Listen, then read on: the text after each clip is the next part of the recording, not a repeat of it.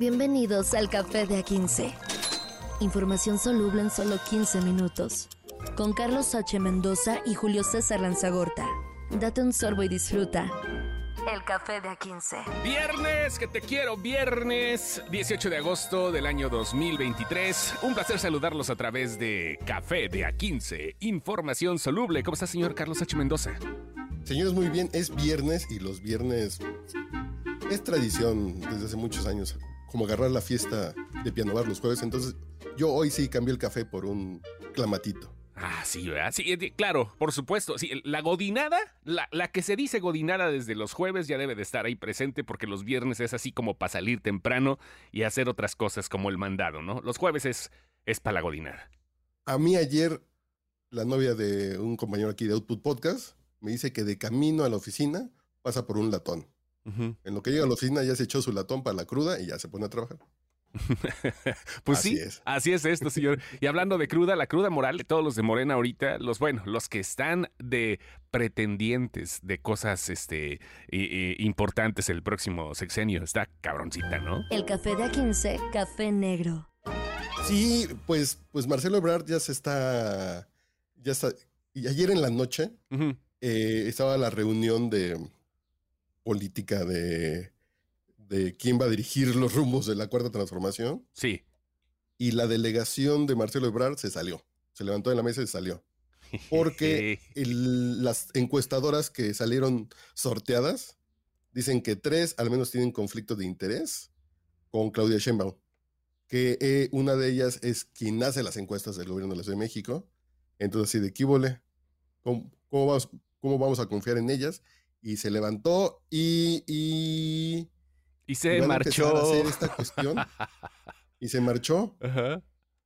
Y se van a inconformar ante este proceso ante el INE. Ajá. Pero también la semana, eh, la semana pasada, te digo que ando desfasado. Uh -huh. Estúpido alcohol. Eh, el día jueves, ya Morena, eh, 40 diputados de Morena, que son del ala eh, de Marcelo Ebrard, también ya interpusieron denuncias contra Claudia Sheinbaum por delitos electorales. Entonces ya Morena ya trae un pedo encima. Sí, vaya.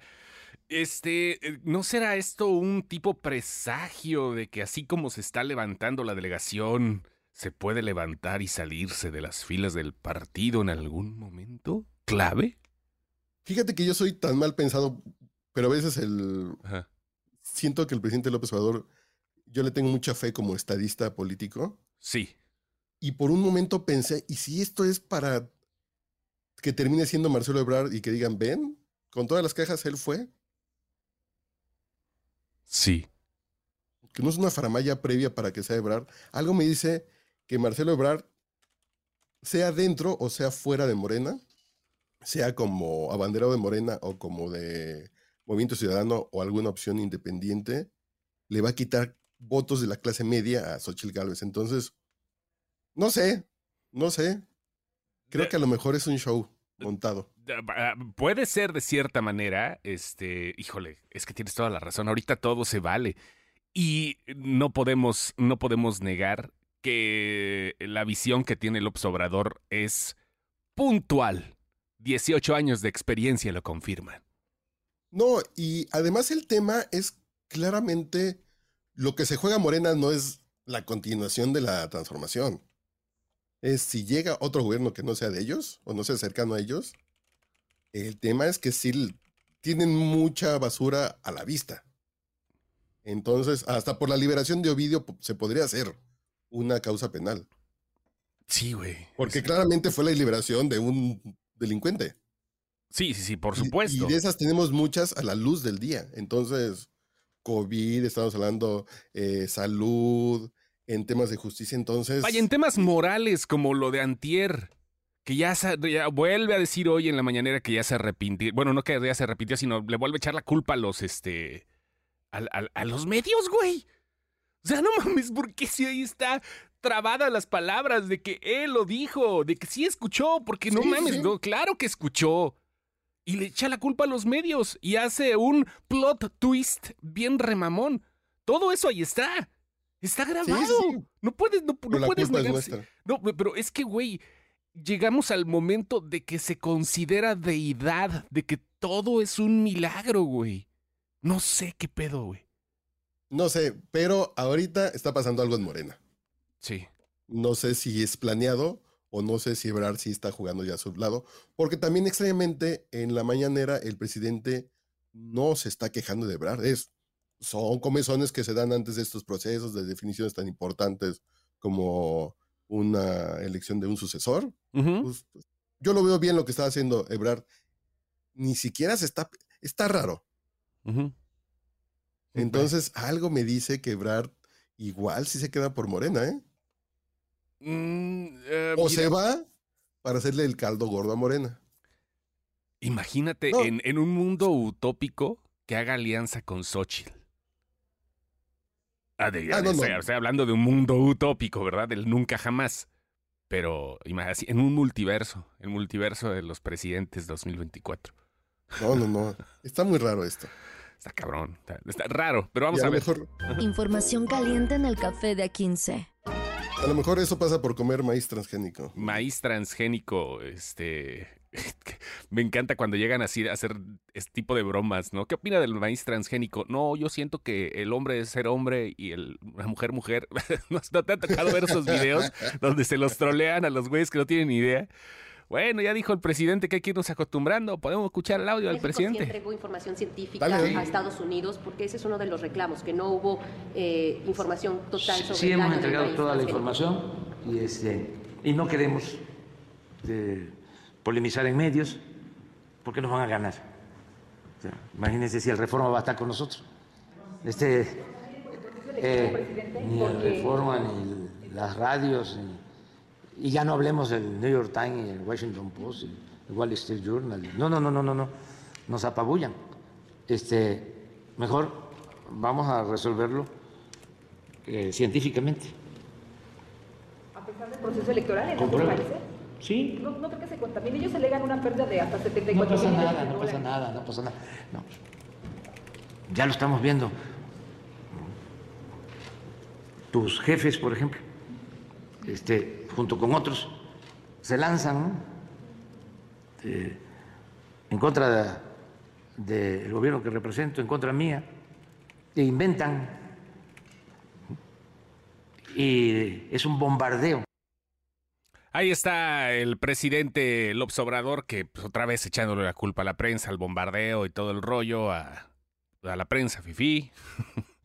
Dice que no pasa nada y que hay que irnos acostumbrarnos, hay que irnos acostumbrándonos, perdón, eh, sobre el panel de Estados Unidos por maíz transgénico. No pasa nada. Le preguntaron si tenía que ver también con la época electoral y todo el rollo. Dice, no, no, no pasa nada. Esto es. México siente. Eso, ay, perdón, pero ya lo se volvieron a poner, perdón. Esto es este. Pues parte de, ¿no? Aquí el tema es que se trata de un dogma de fe. Los transgénicos son malos. ¿Por qué son malos? Porque, porque Dios no los hizo así, porque nosotros jugamos a ser Dios y les movemos genes para que sean más resistentes, porque es más bonito el maíz que da nuestra tierra, etc. Son dogmas. No hay estudios aún que digan que lo transgénico es malo. Por ejemplo, ustedes que si se comen unos doritos, unos tostitos, están hechos con maíz transgénico. Eh, es una variedad que se llama Vitala, que hace Monsanto, que es una chulada de maíz. ¿Y por qué es una chulada de maíz? Es un maíz enano que resiste tormentas, lluvias, que, que si hay sequía también aguanta. Hay, son modificaciones para que el maíz salga más barato. Les tengo, les tengo otro plot twist de viernes. El maíz como lo conocemos ahorita no tiene nada que ver a cómo se cosechaba en, la, en la época prehispánica. Además. Además, o sea, el maíz, como lo conocen, ni el nixtamal ni nada, sí el maíz, el, elote, el grano de elote, así que ustedes comen en esquites o que convierten en algún otro tipo de, de alimento, no tiene nada que ver con el maíz prehispánico. Todo ha sido mezcla. modificando como si fueran perritos pugs, para que sean bonitos, chiquitos y, dulces, ¿no? Sin trompa. La mazorca. Oye, José, ¿Ah, ahí abajo hay mazorca. ¿Te acuerdas? Sí. Un chapulinzote. Un chapulinzote, José. Un chapulinzote creo que es Marcelo Ebrard, José. Va a chapulinear. Ese chapulinzote, ¿eh? No, no, no, no. Está, cabrón. Ven, pero vamos a ver. Lo hemos ido modificando porque el maíz de hace 500, 600 años era feo, era una mazorca fea que se comía, pero ahora es otro tipo eh, de, La mitad de las frutas que comemos tienen algún proceso de modificación genética y no que se hayan metido al ADN. Son híbridos, se van haciendo cruzas, que es una modificación genética para que salga uno más bonito, uno más grandote. El aguacate Hass, que nos gusta aquí, es un aguacate modificado genéticamente por un señor apellido Haas hace 100 años. El mango ataulfo. El mango ataulfo. Eso, ah, exactamente. un señor ataulfo hizo esa versión con un hueso más chiquito. Sí, claro, claro. Es que eso, ha pasado toda la vida. Es una mezcla, vaya, los como tú dijiste hace rato, los pugs, las razas de perros, un 40% de las razas de perros que conocemos ahorita no existían hace 200 años. ¿Y, qué te hacen daño? A lo mejor si algunos sí que tienen algunos. si el Pug sí está culerito. Perdónenos, perdónenos. Aparte de eso, está como que lo inventaron un poquito mal, pero es adorable de cierta forma. Ok. Sí, sí, sí. Pero no hacen daño comer transgénicos. Además, cuando entran a tu estómago, los ácidos deshacen todo. no es que te entre el ADN como Spider-Man. Entonces son dogmas. No vayan a ser No hay comprobación científica. No vayan a ser las mazorcas ninja, ¿no? Así. Sí, sí, sí, exactamente. Sí, no pasa nada, no pasa nada. Ahora, bueno, lo que se está peleando ahorita es justamente el panel del Temec, este, porque México está importando 3 mil millones de dólares de cultivo al año y pues eh, está pegándoles a los Estados Unidos. Ese es otro tema fuerte y, vaya, o sea, eh, vamos a ver cómo se comportan las cosas. Eh, bueno, es, es un tema que ya veremos más adelante porque esto apenas está iniciando. Sí, pero México dice, el gobierno mexicano dice que es dañino para la salud. Y no hay, y no hay evidencia, y dicen los gringos, no sean changos. sí, perdón. disculpen, aquí sí, aquí sí hay científicos, que también en Estados Unidos están medio pencos muchos, ¿no? El 50% de la población, pero sí tienen, sí tienen este material humano que pueda soportar este tipo de embates ante la ciencia. Información cremosa en el café de A15. Pero hablando de entes genéticamente modificados, ¿qué película vio usted para recomendar este fin de semana en el café de A15, señor? Mm, vayan a ver, perdón, vayan a ver Blue Beetle. Bueno, no sé si te ha pasado, pero normalmente los mexicanos en las películas de Hollywood somos un pinche cliché, vaya, desde Pancho Villa, brother hasta Taquito de Rob Schneider, que bueno, ahorita Rob Schneider ya es mexicano porque ya come del chile mascabel y ya no llora a la salida. Somos el Mexican Curious y siempre hemos estado presente. Y en Blue Bill hacen lo mismo. Es el cliché del mexicano, pero la diferencia es que aquí, no, del latino del mexicano, pero la diferencia es que este pinche cliché es entrañable, güey no es el, no, es el güey que, el pocho que intenta hablar, no está George López, pero no, no lo manejan de esa forma, no es el pocho que intenta hablar como mexa, sino son mexicanos que seguramente estaban ahí y dijeron, no mames, haz este chiste, güey. No mames, hace, habla, sientes a una familia de migrantes mexicanos en un lugar que no existe, que se llama Palmera City, o Ciudad Palmera, que realmente la historia de Blue Beetle, de este Blue Beetle es en El Paso, Texas, y está bien entrañable y bien bonita la película desde ahí, desde el punto de vista como latino y como mexicano te vas a cagar de risa de todo lo que pasa, vas a en algún momento hasta se te puede salir la lagrimita con lo que sucede y creo que la adaptación para Cholo Maridueña, que no es mexicano, tiene ascendencia de Sudamérica, la adaptación de Blue Beetle es para ese vato. Se llama Cholo. Cholo, sí, sí, se llama Cholo Maridueña, pero sí, no, trae. ¿No es Cholo? No, no, Cholo, así eh, como Xochitl. No, Xochitl es como. es la X, ¿no? Bueno. ¿No es Cholo de esos brothers acá de LA? Mm, raza. Mm, no, güey, es que mira, de repente llegas y está la película, es el, el personaje se llama Jaime Reyes, llega graduado, recién graduado de la licenciatura en Derecho, como se llaman por allá y este, llega al pueblo y da, todo está mal, ¿no? Ya sabes, no podemos con la casa y la chinga, el primer cliché. Pero empieza a, salir Adriana Barraza con sus pendejadas. Qué señora tan cabrona es como actriz de Adriana Barraza. Sí, sí, sí. Hasta si le quitamos la bandera chaira de Damián Alcázar, este, arma un buen papel. O sea, porque no es mal actor. O sea, es mal actor político, pero no mal actor histriónico. Y Chairo, este Chairo, pero qué bonito Está el varo de, de, DC. De, claro, de Warner, de Warner. sí, es DC Comics. Es DC Comics. Aparte de eso, el director es puertorriqueño y le meten un chingo de cosas pendejas, pero también le meten un montón de sentimiento. 100 millones de dólares costó. Esperemos que lo recupere y esta tendría que ser la película, no la película, sino el personaje, el primer personaje de la nueva era de James Gunn. Para no hacer el cuento largo, creo que es una gran, gran propuesta te vas a divertir, te va, los efectos especiales mucho mejores que Flash. ¿Sí es Coco de superhéroes? Sí, güey. Creo que no, no, no, no, bueno, sí y no. Sí, sí, va, va, por ahí, pero, pero creo que va por otro lado. O sea, hay hasta este. Eh, hay, hay, referencias, pero referencias de las que sí te sabes, no de las que te hacen con tortilla de Taco Bell, güey. Está bien chingona. Y, viste Flaming Hot? No, no he visto Flaming Hot. ¿Qué tal? ¿También? Chécala, muy divertida. También el mundo. El mundo. Ah, ¿Cómo se dice? El, el mundo pocho mexicano de Estados Unidos también está padre. Sí, voy a ver Flaming Hot, pero sí, vean, vean esta, creo que es una, eh, está está en mi top 10 de películas de superhéroes, no tan hasta arriba, pero sí, pero sí está en mi top 5 de películas de origen de superhéroes. O sea, sí, así de plano. Órale, no, pues ya. ya, ya, ya. Es, ojalá le vaya bien. Acabo de ver los Rotten Tomatoes, cómo le ha ido, o sea, las reseñas en conjunta, en conjunto. 79% reviews críticas y 94% el score de la audiencia. Ok. Vayan a verla. Blue Beetle es una pinche pasada de lanza.